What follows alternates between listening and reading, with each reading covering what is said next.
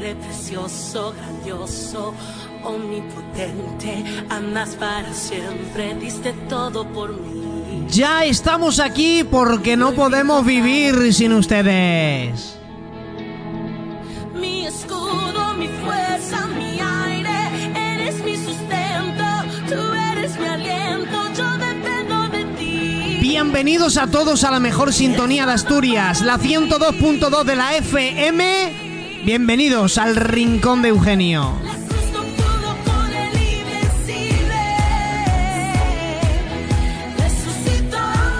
Y bueno, como cumplimos un añito ya con ustedes, hemos cambiado la estructura del programa y no solamente lo vamos a hacer diferente, sino que hemos hemos añadido una nueva sección preciosa. ¿Queréis saber cuál es? ¿O vais a tener que quedar?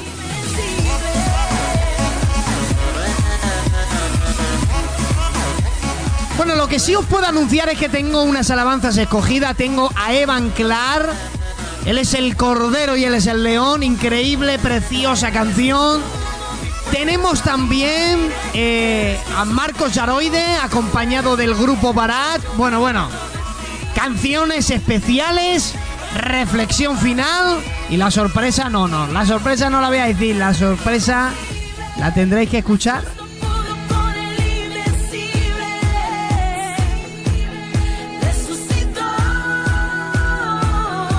Lo que sí os puedo decir es que os voy a dejar con una noticia interesante. Vamos a viajar hasta Tierra Santa. Les damos la noticia. Así es como vamos a comenzar desde ahora.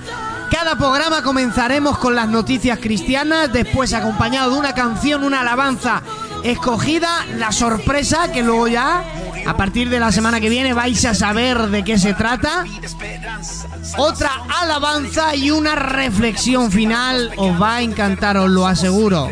Nada en este mundo podrá detenernos con nosotros el invencible. Nada puede contra mí de la mano me lleva. Por cierto, ¿les has dicho a tus amigos y hermanos que tenemos habilitado una aplicación llamada Dynamis Asturias? Se descarga gratuita, súper, súper fácil de utilizar. eh, únicamente tres botones, no tiene pérdida, por favor.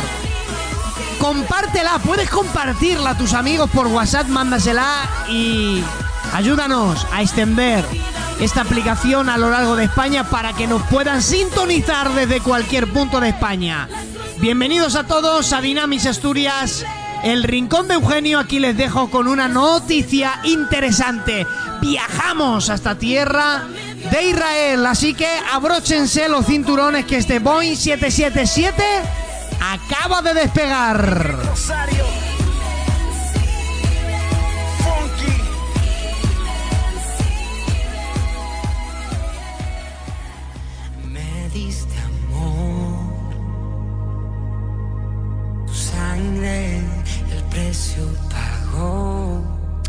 Bueno, hoy en nuestra sección de noticias les traemos un hallazgo encontrado en Tierra Santa. Así que tenemos que eh, viajar a la queridísima Tierra Santa, tierra en Israel, donde se ha descubierto eh, algunas cosas. Vamos a hablar un poco de los descubrimientos. Esta noticia implica también los demás descubrimientos que a lo largo del año se hacen en Tierra Santa para demostrar una vez más la gran veracidad de la palabra de Dios.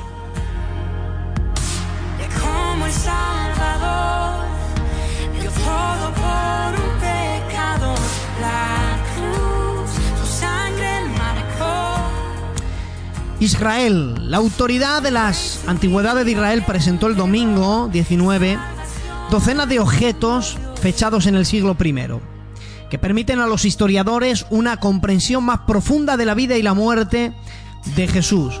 Entre los objetos recientes descubiertos en la región de Jerusalén y Galilea, eh, pues están ollas, utensilios de cocina, recipientes para el vino, osarios con inscripciones en hebreos y clavos de crucifixión. Hoy podemos reconstruir con precisión muchos de los aspectos de la vida cotidiana en la época de Jesús. Así es lo que dijo eh, Gedeón Acni, el director de la división arqueológica de las autoridades de, de antigüedades en Israel. Cada semana se descubren nuevos elementos que permiten comprender mejor ese tiempo.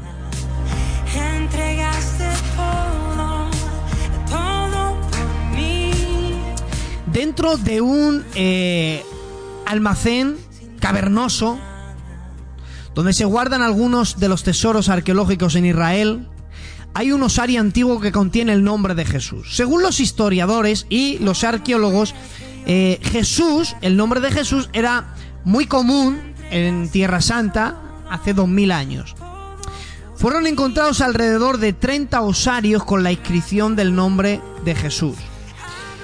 En el almacén de 5.000 metros cuadrados albergan docenas de frascos y cerámicas antiguas y los estudiosos han reproducido una tabla con hallazgos de la época de Jesús. Hay jarras y placas de pieza eh, caliza que solían ser utilizados por los judíos en la época eh, en Israel como parte de su práctica para garantizar la pureza de los alimentos.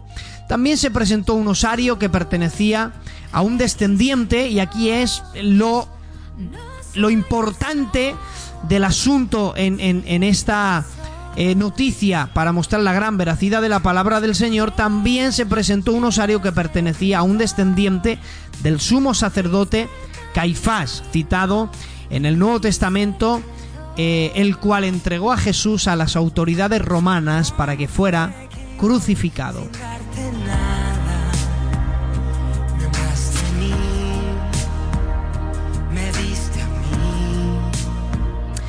También eh, fue exhibido una réplica, y hablamos bien, una réplica del hueso del talón perforado con un clavo de hierro con fragmentos de mareda encontrados dentro de un osario judío al norte de Jerusalén, eh, fechada eh, en el siglo I.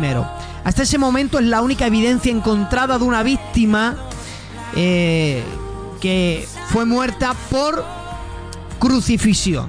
Realmente esa es la primera. Por lo menos hay evidencias de que en la época de en el siglo I, pues había condenados a muerte eh, por crucifixión. Entonces ya tenemos un hallazgo arqueológico, pruebas, evidencias de que esa muerte sí se realizaba en aquellos tiempos. Lo encontraron enterrados de acuerdo con las costumbres judías, habían encontrado ese fragmento. Entonces los descubrimientos en Israel pues son así de impactantes. Israel es uno de los lugares más excavados del mundo.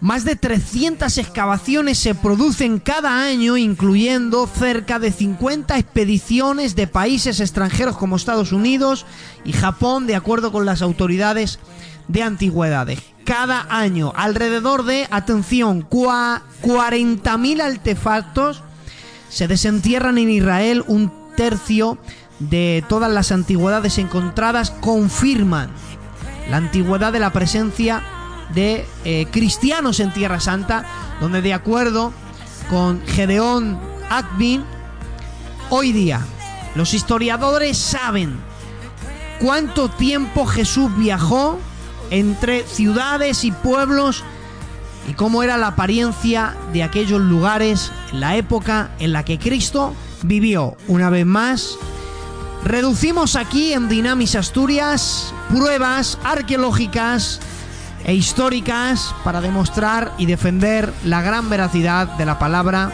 del Señor.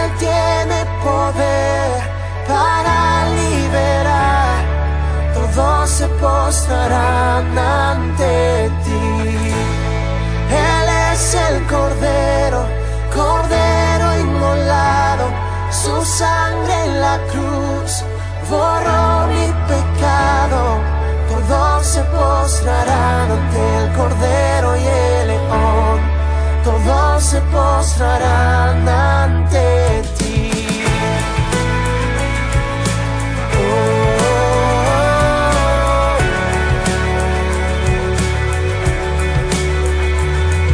Abrí las puertas hoy a Rey de Reyes y Señor. El Dios de salvación vino a darnos libertad. ¿Quién como el Señor Dios fuerte?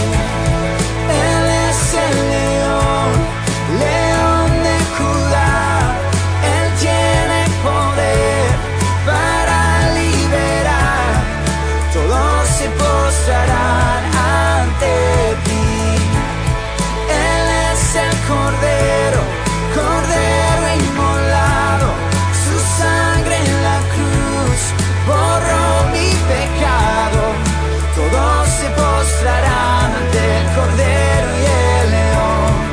Todos se postrarán ante ti. ¿Quién como el Señor Dios fuerte? ¿Quién como el Señor Dios fuerte? ¿Quién como el Señor Dios fuerte? ¿Quién como el Señor Dios fuerte? ¿Quién como el Señor Dios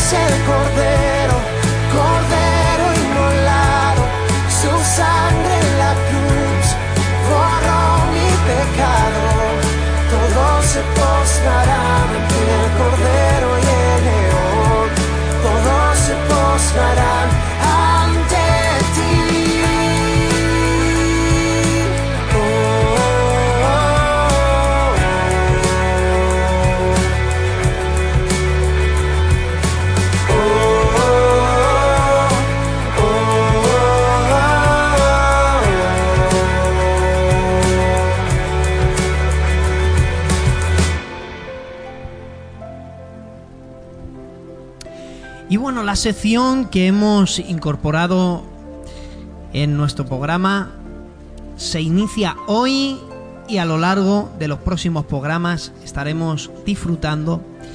Es una sección interesante, es una sección donde vamos a viajar en el tiempo, vamos a poder viajar en el tiempo.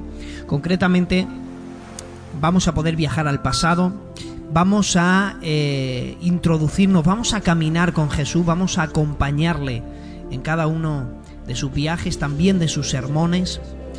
Vamos a escucharle hablar, vamos a, a vivir la Biblia de una manera dramatizada. Así que vamos a estar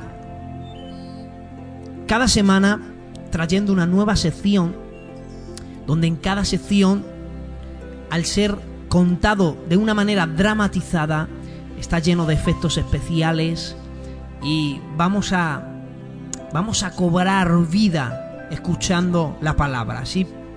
Por eso de alguna manera vamos a viajar en el tiempo y vamos a ser uno de esos caminantes con Jesús. Por eso yo he llamado a esta sección Caminando con el Maestro. Que lo disfruten.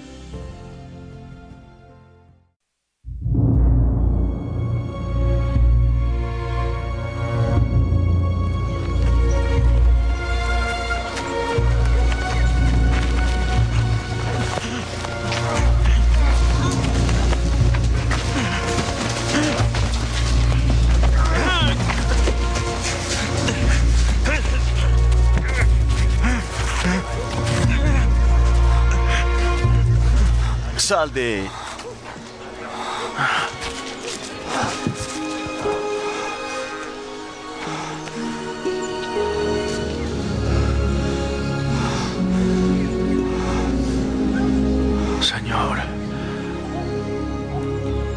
Echa fuera los demonios por Belcebú, príncipe de los demonios.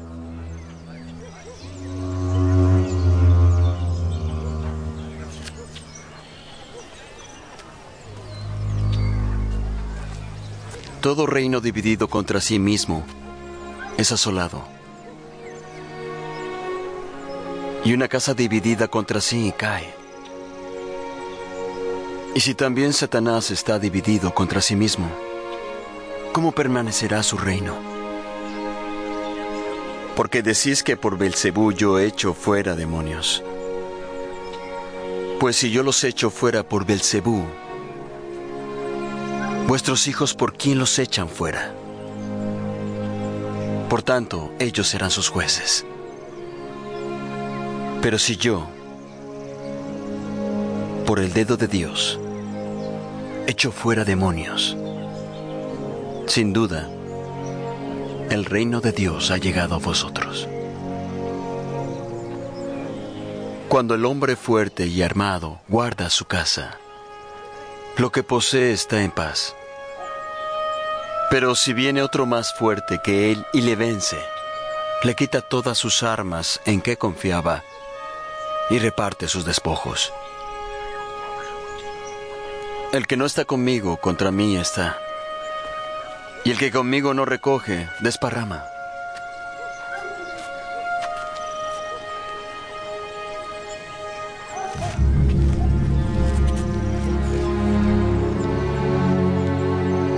Cuando el espíritu inmundo sale del hombre, anda por lugares secos buscando reposo. Y al no hallarlo, dice, volveré yo a mi casa de donde salí. Y cuando él llega, la halla, barrida y adornada. Entonces va y toma otros siete espíritus peores que él y entran y habitan allí. Y el estado final de aquel hombre es peor que el primero. Por tanto os digo, toda forma de pecado y blasfemia será perdonado a los hombres, pero la blasfemia contra el Espíritu no les será perdonada a ellos. Y a cualquiera que hable contra el Hijo del Hombre, le será perdonado. Pero a quien hable contra el Espíritu Santo no le será perdonado, ni en este mundo ni en el mundo venidero. O haced el árbol bueno y su fruto bueno, o haced el árbol malo y su fruto malo, porque todo árbol se conoce por su fruto. Generación de víboras. ¿Cómo podéis siendo malos hablar lo bueno? Porque de la abundancia del corazón habla la boca. El hombre bueno, del buen tesoro del corazón saca buenas cosas, y el hombre malo, del mal tesoro saca malas cosas.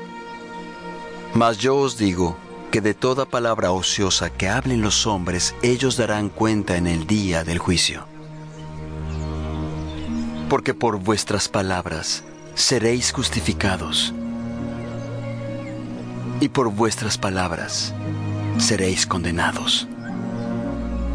Maestro, deseamos ver una señal tuya. Vuestra generación mala y adúltera demanda señal. Pero señal no le será dada, sino la señal del profeta Jonás. Porque como Jonás estuvo tres días y tres noches en el vientre del pez, así estará el Hijo del Hombre. Tres días y tres noches en el corazón de la tierra. Los hombres de Nínive se levantarán en el juicio con esta generación y la condenarán. Porque ellos se arrepintieron por la predicación de Jonás, mas hay uno mayor que Jonás aquí. La reina del sur se levantará en el juicio con esta generación y la condenará. Porque ella vino de los confines de la tierra para oír la sabiduría de Salomón. Pero hay uno mucho mayor que Salomón aquí.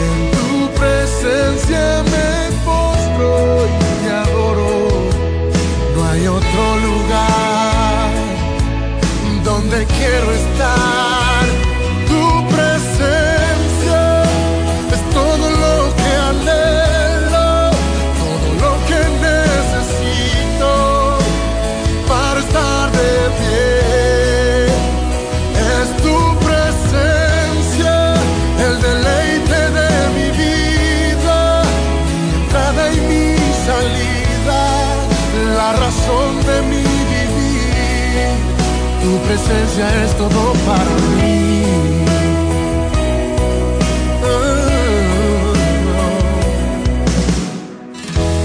Cuando siento tu presencia, siento que el cielo viene a la tierra.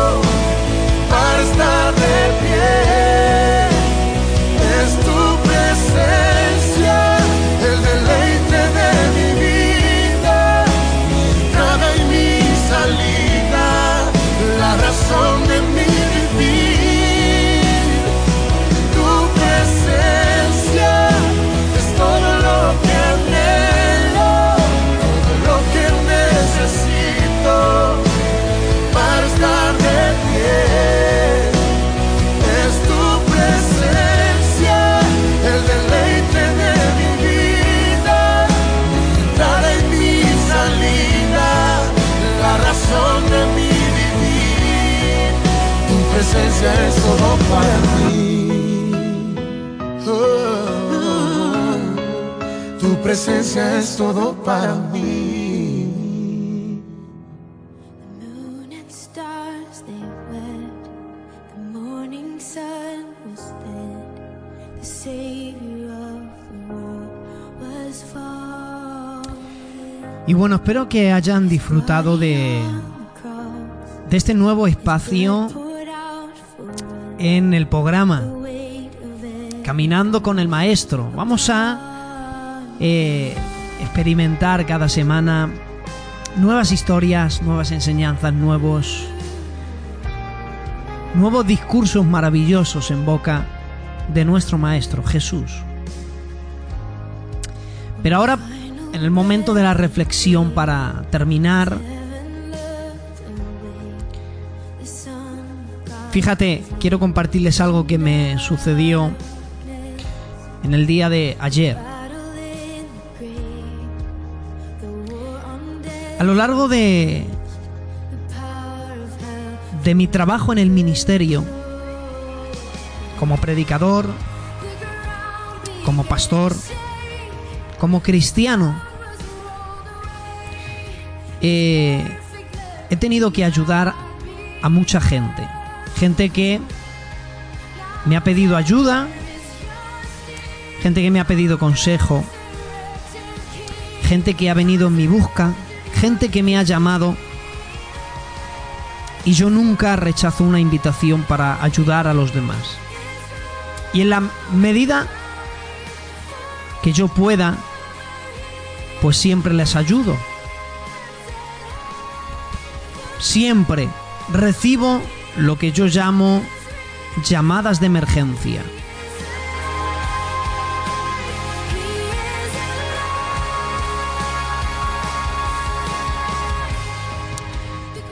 Y cuando alguien te hace una una llamada de emergencia, es que tienes que atender a alguien que lo está pasando mal. Quizás alguien que ha cometido un error y su matrimonio está eh, colgado de un hilo a punto de romperse. O quizás matrimonios rotos o hogares destruidos. Y siempre he recibido lo que yo he llamado eh, llamada de emergencia. Pero fíjate, ayer me pasó algo completamente distinto. El día de ayer también me, me llamaron. Y bueno, también podríamos decir que fue una llamada de, de emergencia. De estas llamadas rápidas de, bueno, te necesito, tienes que venir a casa. Entonces, quedaron en venir a cierta hora a casa para buscarme. Y yo les esperé a que ellos vinieran. Yo no sabía si iban a venir o no, pero ya le habían dicho a mi esposa que iban a venir a buscarme.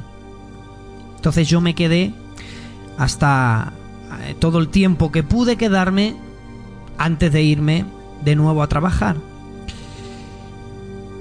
Bueno, la cuestión es que vinieron antes de la hora acordada.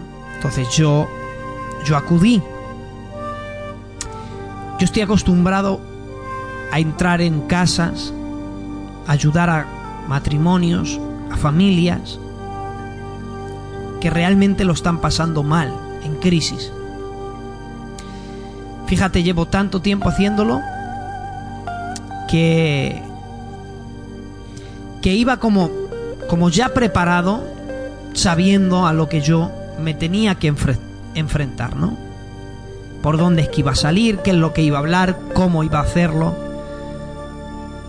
Pero cuando yo llego a esa casa que que realmente lo que lo que quería este matrimonio con su familia, fíjate, eh, iban a comenzar a vivir ahí. Iban a comenzar a vivir ahí cuando llegando llevando unos días ya viviendo hubo un accidente creen que fue un cortocircuito así le, le han dicho a la compañía de seguro y se prendió el horno fuego y como estaban de mudanzas la anterior anquilina pues tenía un poco de aceite. La cuestión es que se quemó la cocina parte de la cocina el humo se llenó toda la casa, tuvieron que venir los bomberos, un desastre.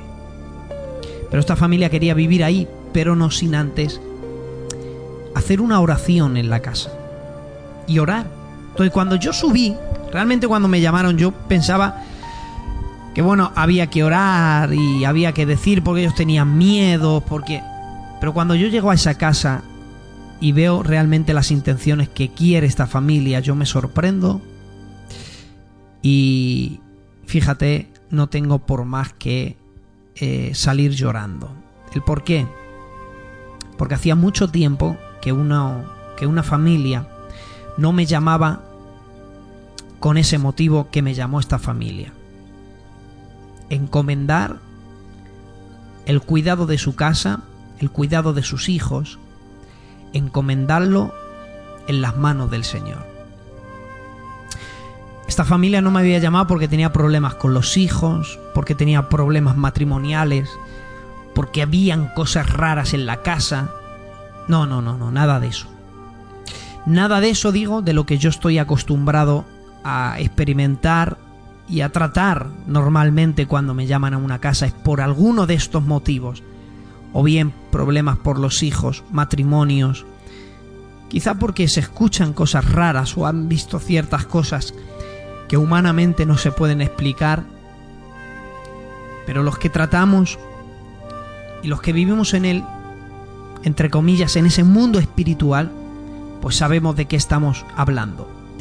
Pero esta familia no, esta familia me llamaba para encomendar su cuidado en las manos del Señor para que desde el principio de su tiempo eh, en ese hogar, pues todo fuera una dulzura. Y decían, no puede ser nada una dulzura si primeramente no invitamos a que el Señor sea el que more en esta casa.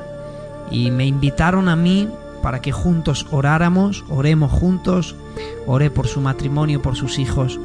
No tuve por más que salir llorando hacía tanto tiempo que alguien no me llamaba por un motivo así, que fíjate, realmente se me había olvidado las cosas tan maravillosas que se viven en este mundo. Es verdad que he ido a un montón de hogares destruidos, rotos por el dolor, pero esto era diferente. Me habían llamado para encomendar su vida en las manos del Señor. Cuando yo bajaba las escaleras, únicamente en esas charlas que tengo yo con el Maestro, le dije gracias. Gracias por este regalo tan hermoso que me has hecho en este día realmente merece la pena. Por momentos así, merece la pena todo. Que Dios les bendiga mucho y hasta dentro de siete días.